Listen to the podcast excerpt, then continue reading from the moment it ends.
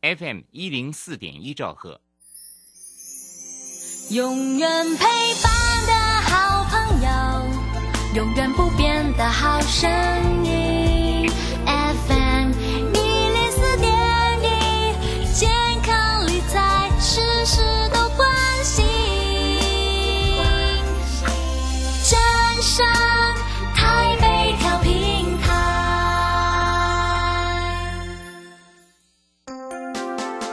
耳朵听正声，眼睛看正声。我们有好听的广播节目，也有好看的影音资讯呢。现在就上 YouTube 订阅看正声，按赞、分享，开启小铃铛。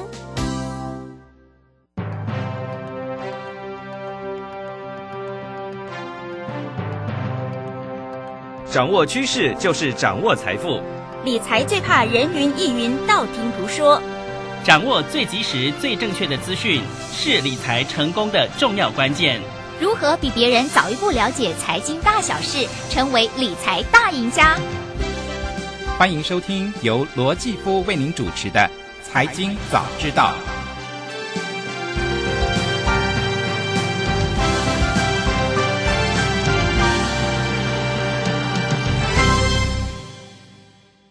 基金我最通。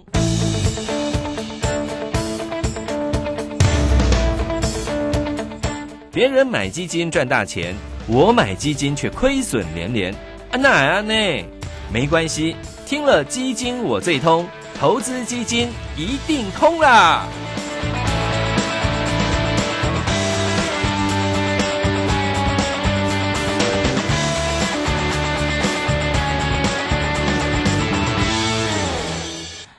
各位听众朋友，大家早安，欢迎来到财经早知道节目现场，我是主持人姐夫罗继夫啊，又是一个礼拜的开始了哈。那今天在我们礼拜一的基金我追踪单元呢，我们又要来聊 ETF 了。呃，我记得呃，过去这几个月以来哈，我都跟大家讲过，今年呢有很多新的 ETF 啊。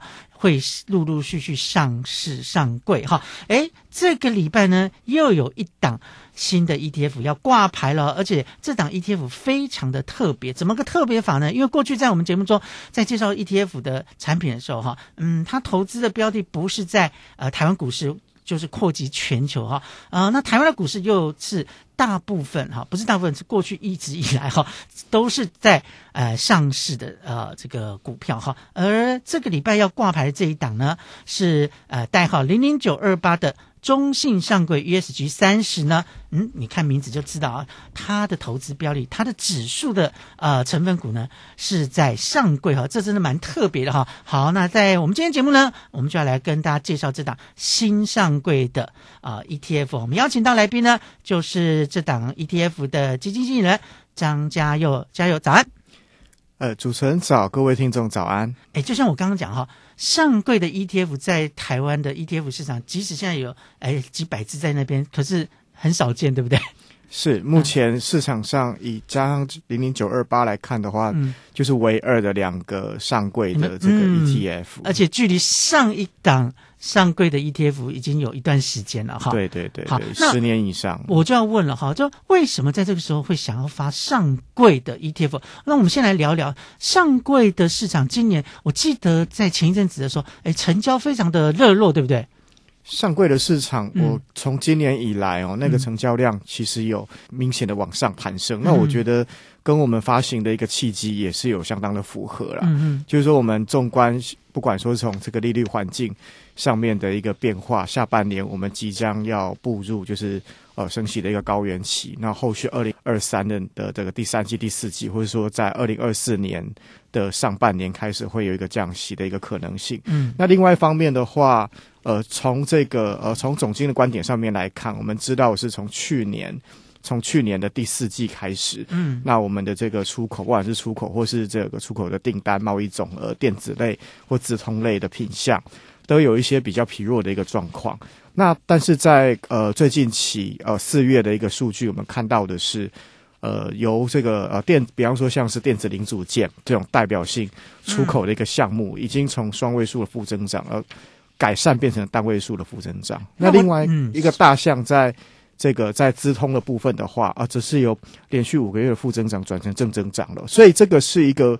我认为我们从这个呃，不管说研调机构或者说厂商他们所反映在科技上面的一个库存调整啊，本来是预计在呃第一季、第二季调整完毕，年终之后会开始开始进入有机会进入热销期。那其实，在四月的一个出口项目已经可以看到这个迹象。所以我们先前谈到产业要变好，库存先调完，调完之后出口好。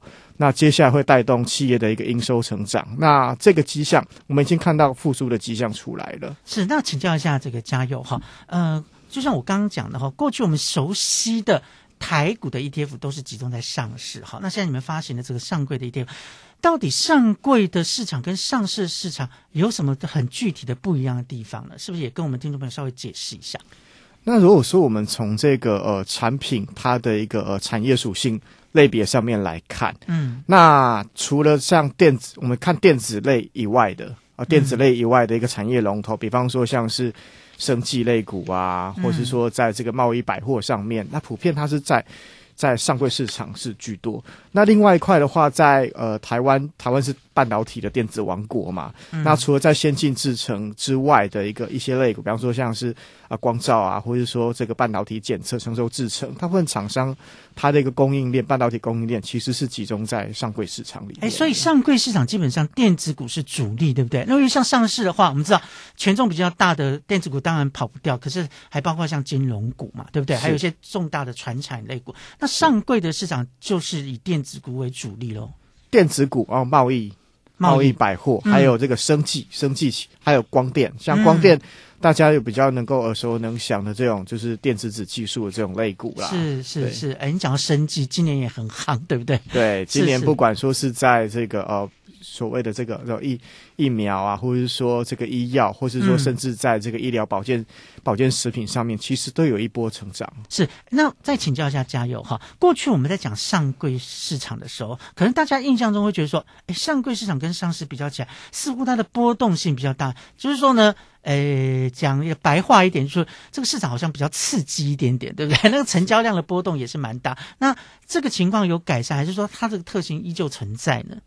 啊，这里的话，我们就要去提到，就是我今天是投资人，我想要，我想要投资在这个价格比较活泼，我想要捕捉它的一个股价的动能，嗯，但是同时间我又不想要比较不好的一个波动性，我不想要我买进之后，那每天我还要盯着盘价睡不着觉，那这个这个体现在这个上柜跟上市市场上面的不同，我想就是。呃，从几个几个面向来看，第一个就是它成立的门槛，不管说从这个呃资本额的要求、成立年限，或是专业股东的一个分散性，上柜市场都比较宽松。那这也带来一个给投资人带来一个呃一一个一一个隐忧啊，就是我会担心呃我投资在上柜市场，那他们会不会有一些，比方说财报啊，或者说营运上面、有些营运上面的一个一个疑虑呢？那现在我们刚说这个距离上档这个上柜产品。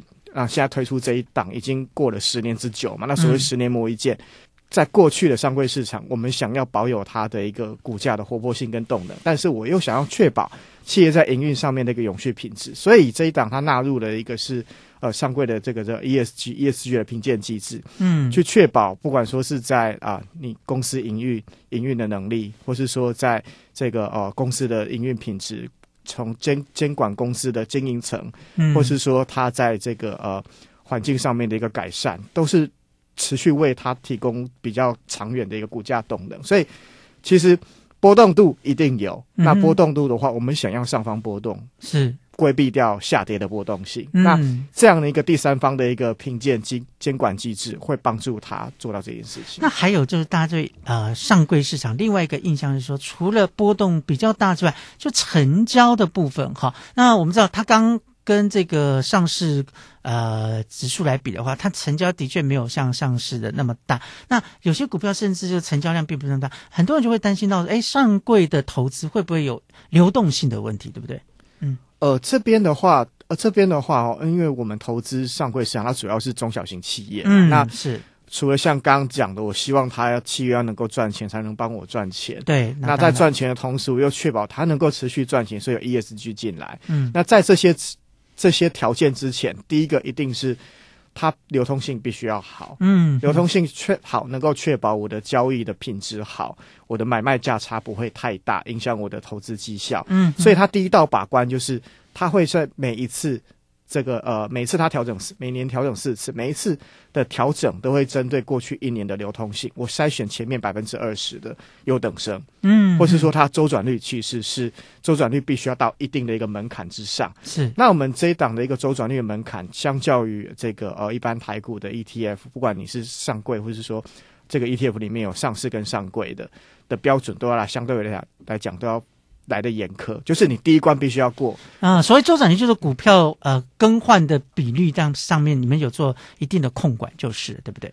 但每次调整的时候都有一定的控管，嗯那这个控管的比例相较相较于一般的这种，比方说我们拿呃高股息类的产品来看的话，大概是他们一半以下。嗯，哎，好，那既然讲到这个，我们就来聊一下哈，这档哎即将挂牌的零零九二八中信上柜 ESG 三十这档 ETF，、哦、你们在这个呃选择标的的时候，除了你刚刚讲这个筛选的标准跟门槛之外，还经过怎么样的一个思考去挑选你们的成分股呢？呃，首先当然是刚刚讲到的这个流通性嘛，嗯流通性没有问题。那从现在目前上柜八百多档的成分股里面筛完之后，流通性筛完之后，大概剩一半，三百八十三百八十多档。是那同时间同时间呢，你必须要符合企业要能够有赚钱能力，嗯然后这个呃这个 ESG 上面能够过关，嗯，这样的标的下来筛选筛下来之后，会保留四十档去成形成我们的投资组合。是那其中的 ESG 概念，大家都经常听到的，就比方说像 MSCI 啊、富嗯时啊，或者说晨星的 ESG 评鉴机构，会觉得它好像是一个距离我们非常遥远的一个嗯专有名词。其实它不难。它第一个就是像这一档的产品，它着重于几个地方。第一个地方就是黑名单的剔除，那包括就是所谓黑名单指的是什么呢？指的是就是比方说像是对环境上面有比较有重大影响的高污染、高耗能的产业，比如说像什么产业在上柜的挂牌的这些公司里面，哪一类可能就是被列列为你们不会投资的标的的？哦，比方说像是燃油哦哦、塑化是哦、橡胶嗯啊、钢铁、水泥这一类的。哇，这样排除蛮多，所以即使他们的业绩再好，你们都不会去把它列入你们的成分股里面，是这样的意思吗？，对，因为它被定义在高污染、跟高耗能嗯的产业嘛。另外一块的话，就是有关这个呃社会。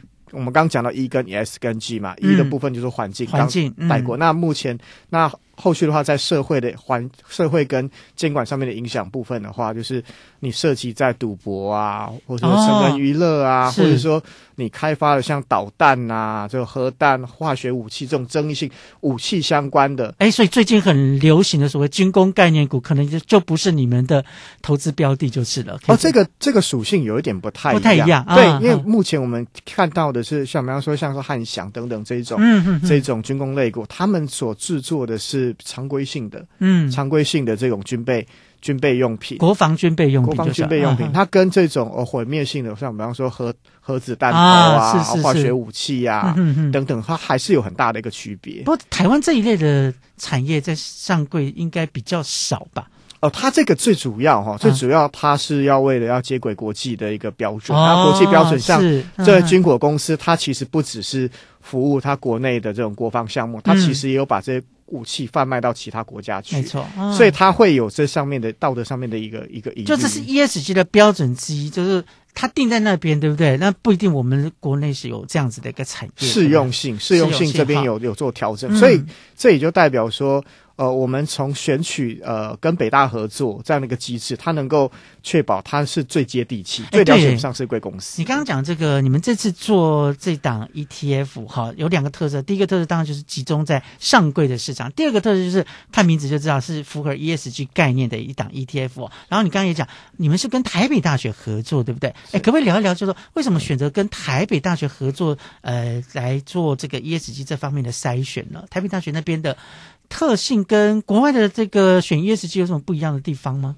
我们先讲几个我们看得到的数据、啊。嗯，那从这个二零一六年一直到这个二零二二年，就是去年年底最后一次公布的一个呃上市加上柜，他们评鉴家数，哦、从二零一六年的两百两百三两百四十家，那成长到二零二二年，现在已经有六百五十八家。是那六百五十八家，它这个数字它所代表意涵就是跟我们刚刚讲的这个呃，晨星它开发的这个 Sustainalytics 或是 MSCI 富时或是 S&P 的这个他们的评鉴机构比较起来，台股总数是最多的哦。那在上柜的部分的话，有一百四十一家，上柜部分也是最多，所以它涵盖范围最广。嗯，但是它的这是它的第一个好处，就是我今天要投资在这个 ESG 相关的议题上面，我要能够确保我的投资够分散、够客观，我的样本数一定要够大。嗯，对。那第二个好处就是，他引用的资料是这个呃上市贵公司在九月底我们上传的一个叫做永续报告书。那永续报告书这边要特别跟各位提，就是在今年二零二三年。政府主管机关有要求，上市贵公司只要你的资本额、实收资本额在二十亿以上的，嗯，一定要上传永续报告书。哦，这已经是变成一个政府要求的基本的规定配备就是了。是是是是是。过往的话，他会去要求你特定行业，比方说像是呃化学，举例来说了，类似于化学啊这这一类的这种公司要上传它永续报告书。但是二零二三年你资实收资本额在二十亿以上的就要上传喽。所以所以。第一个就是有序报告书，我们在公开资讯观测站它看得到，政府财发资讯也看得到，所以第一个它的涵盖率最高，台北大学开发涵盖率最高。第二个是资讯非常的透明，然后第三个就是一年它会做四次调整，跟我们的指数一样，跟我们这档 ETF 它的追踪的指数一年也是调整四次，所以及时性是。最够透明性高，涵盖率又最广，是，所以不要讲到 ESG，好像就是国外的公司都做得很好，台湾其实有做得很好的 ESG 的这个筛选的这个单位哈，像你讲的台北大学就是其中之一。好，我们先休息一下，待会再请加油来告诉我们，好，这档即将上市的呃上柜 ETF 零零九二八，那到底它的成分股包括哪些呢？我相信一定很多人都想知道，对不对？待会告诉大家。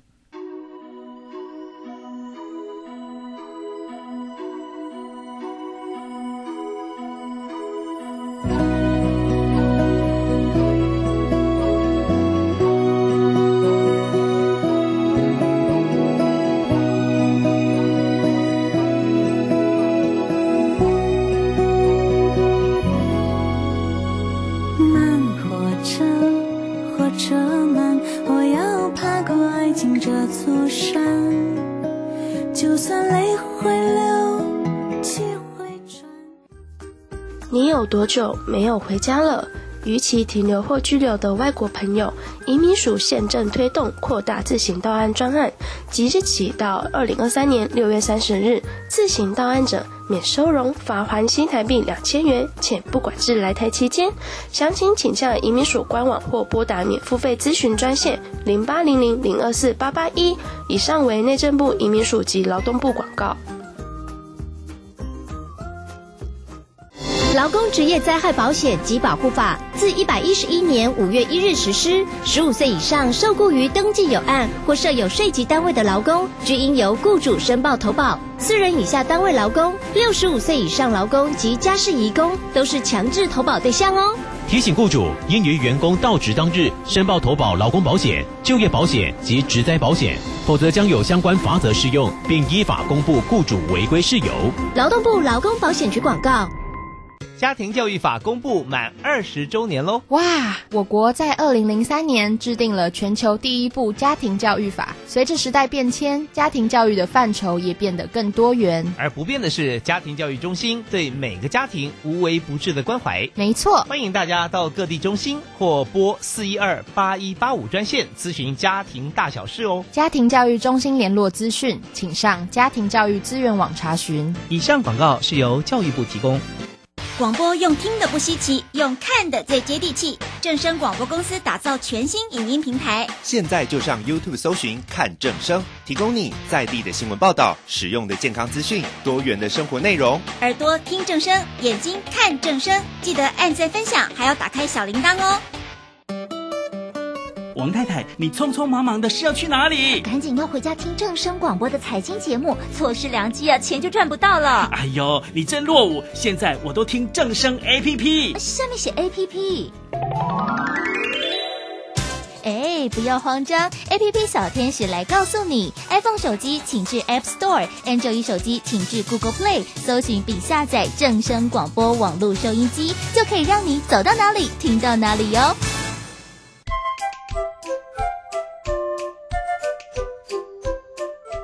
声 FM 一零四点一，生活保健样样第一。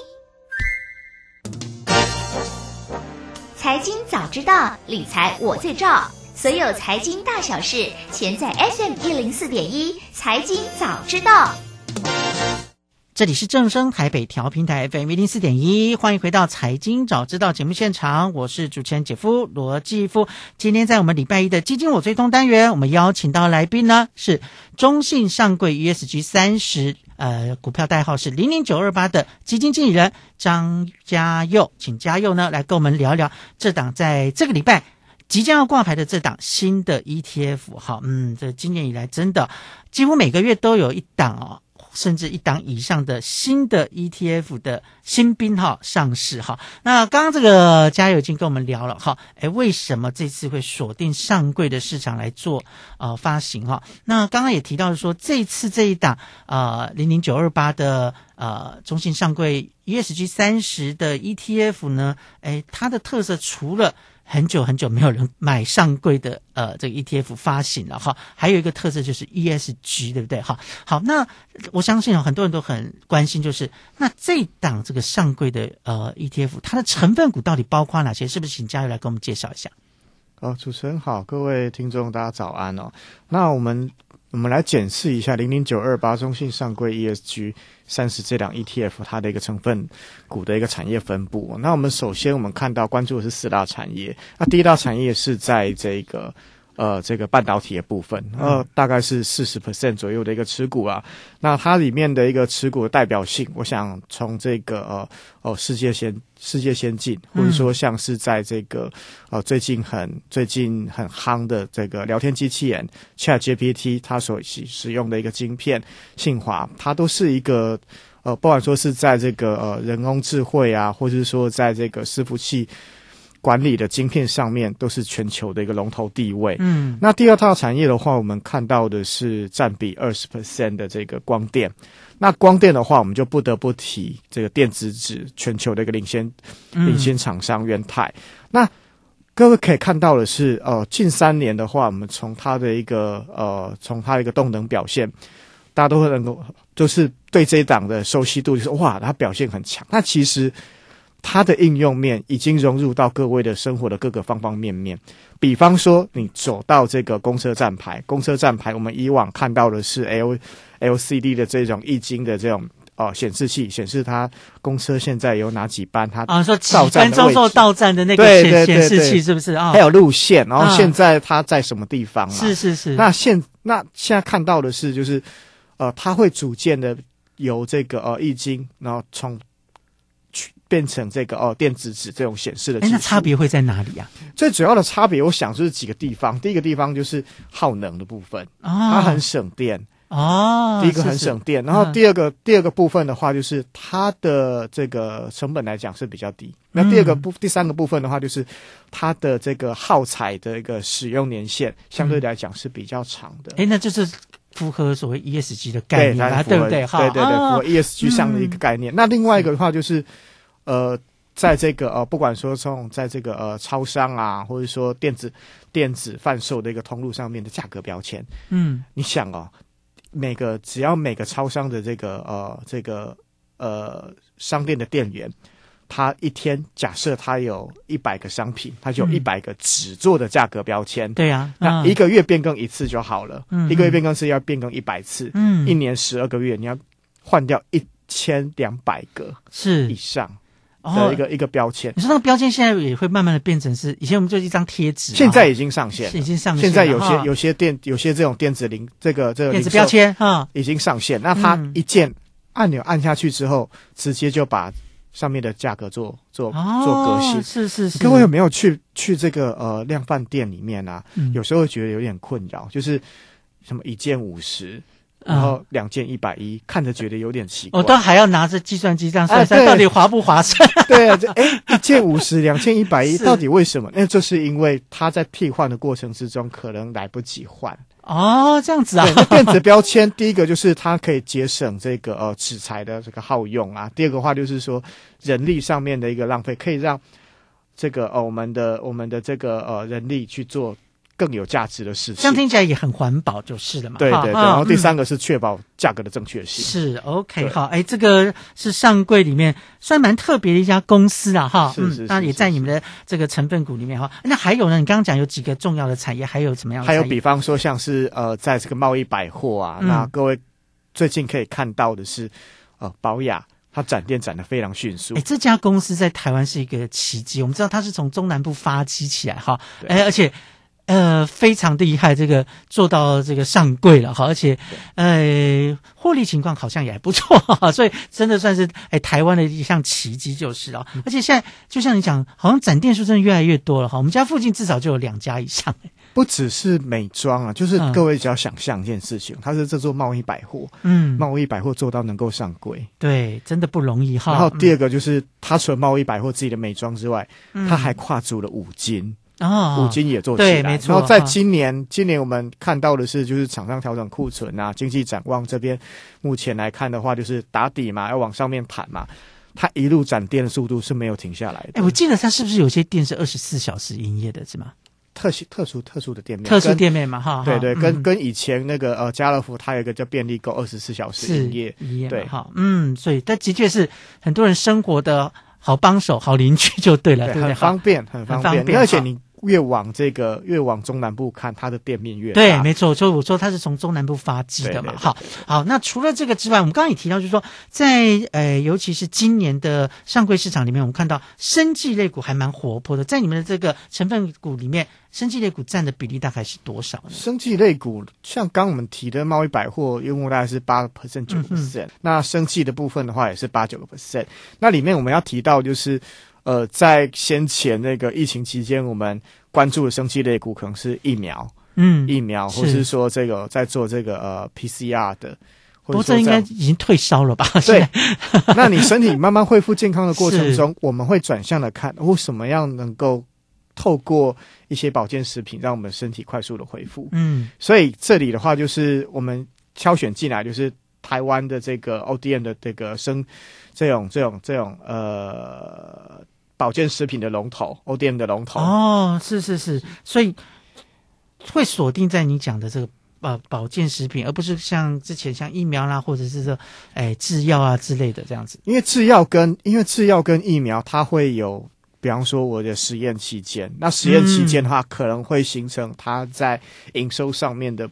是不一定能够像那都要花大钱的，对不对？是是，就不成功就成了，解盲成功，股价一飞冲天。对对，那如果失败的话，就讲了，哎，不成功就变成了。对，所以它的波动性的确蛮大的。所以你们在你们在选择指数的成分股里面，其实这也包括在你们的考量范围里面，对不对？是是，就是你就是我们每次一年四次做。做调整，那每一次都要确保过去一年你是赚钱的。哎，所以每年调整的时间大概什么时候？是不是也给我们听众朋友稍微讲一下？一年调整四次哦，个别是四月、跟六月、九月跟十二月。那四月跟九月是企业的年报跟半年报。那有些人会好奇。哎，你为什么不是三六九十二？哎，是四六九十二。是是，为什么挑四月？四月有什么特别？对哦，四月非常特别，因为企业的年报是在三月三十一号最后最后公布上传，所以我们要能够确保契约的营运品质，也确保资讯的完整性，所以我们挑选在四月的时候做调整。是，那我想哈，呃，台湾的 ETF 市场在过去这几年可以说是蓬勃发展哈，哎，很多人哎从不懂哈到。可能不能讲满手都是 ETF，而是说很多人可能从个股的投资就转向 ETF 啊。可是台湾投资人很妙的一件事，会非常喜欢去买这种所谓配息的 ETF。所以像你们这档的 ETF 有配息的机制吗？呃，这档 ETF 零零九二八哦，它一年配息两次，两次，那它会在每年的这个六月底跟十二月底做收益分配，就是我这一次。要配出去的息，啊，截至到这两个日期，我能够配出去多少？那在这样的一个时间点上面，预估每单位能够配出去多少的一个吸收？嗯那在呃这个七月跟一月做除息，那这个呃八月跟二月做做收益分配。那请问一下哈，嗯，我们刚刚也提到说上柜的市场的波动比较大哈，常常大家投资上柜的股票的时候，诶，可能追求是它所谓的价差。啊，那可能对配息上面没有那么要求。那这部分的话，你们经过过去的经验去，呃，从过去的一些资料去呃做回归测试之后，他们的配息情况 OK 吗？跟上市的呃公司比较起来，是怎么样的一个情况呢？呃，配息的部分的话，如果我们是以这个呃上市的这种呃市值加权的指数来看的话，约莫是三点五到四个 percent 年化的一个这个配息率啦。那如果是我们从这个上柜市场上面来看的话，也是三点多帕到四三点五到四帕左右的水准。嗯那这一档零零九二八中信上柜 ESG 的部分的话，呃。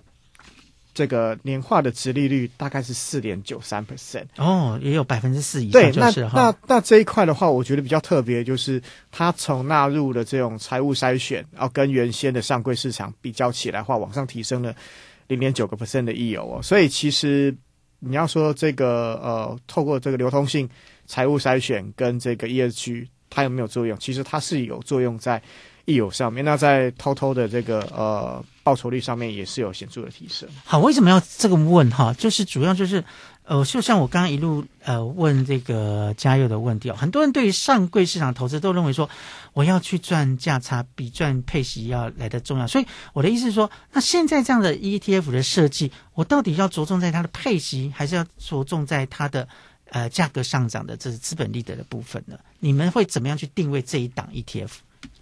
呃，其实其实我们可以从它的名称哦，就是上柜 ESG 三十，它 ESG 就写在就破题了嘛，写在它的产品的名称的上面。是那 ESG 可以带来两个好处啦。第一个好处就是，如果你是追求价差、追求这个股价成长动能的投资人，它能够确保呃股价上行的一个永续的能力。那第二个部分的话，就是一个能够做到 ESG 做得好，同时每年在四个季度调整里面。滚动是一年，每一次回去看一年都赚钱的好公司，嗯哼，它所配发的这个盈余分配的现金股利一定不会少。是，所以嗯。ESG 做好的公司，它也就意味着永续经营能力好，那赚钱的公司会发配发现金股利分红给他你的意思是说，大家其实有点迷失就对了哈。过去可能认为，哎，这样的公司可能，哎，它股价上涨比较重要，但配息部分好像普普，但其实并不然，就是了，对吧而？其实它这个现象应该说是在这个电子业上面，它会它会比较明显，因为嗯赚到的钱它要做再投资嘛哈对明年嗯的资本支出，嗯所以它会保留一些账上的现金。是那从这一档上面来看的话，它这个半导体的话大概是四成，那其他部分的话六成是在非非非半导体部分，嗯所以它会配发一一些现金股息给投资人。好，那那你刚刚也讲了哈，半导体的呃这个相关的个股占的成分股将近四成哦，所以半导体未来的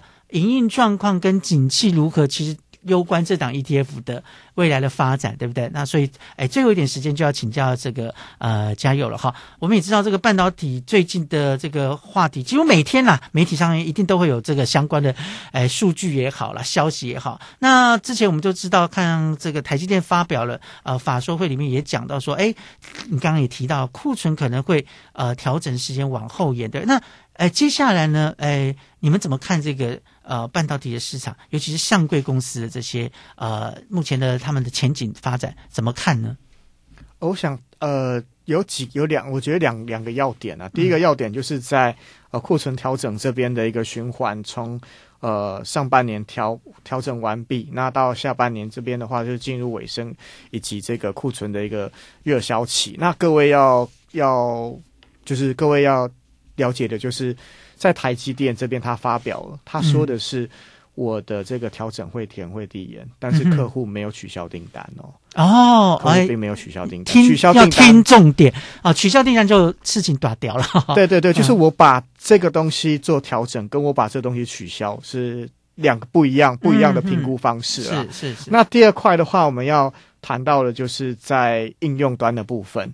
应用端部分就是最近最大的风潮，其实就是在这个呃 AI 的发展嘛。嗯那第二块的话，就是说呃，针对先前这个呃，不管说是新能源车，或者是说这种油电混合车，它缺晶片的情况，是目前有进进入到一个缓解的阶段。那缓解阶段的意思就是，先前他们是用车规的这个标准来看，那后面的话，它从车规变成车用，车用的意思就是各个车厂可以去定义，嗯哼。我的标准在什么地方，哦我直接跟半导体厂、跟晶片厂做接洽，所以这也带来了一个好处，就是半导体厂它不只是有